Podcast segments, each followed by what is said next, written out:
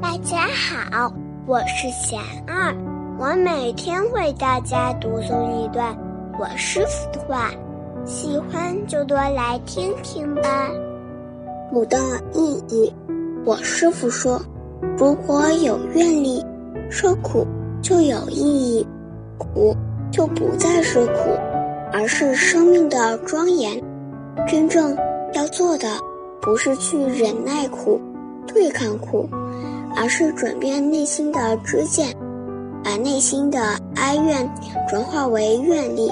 自己遭受过的苦，不要再让别人遭遇；自己曾缺少的爱，不要再让别人缺少。一念由己向他之心，便是心灵苦乐的转折点，生命升华的起始处。有什么问题？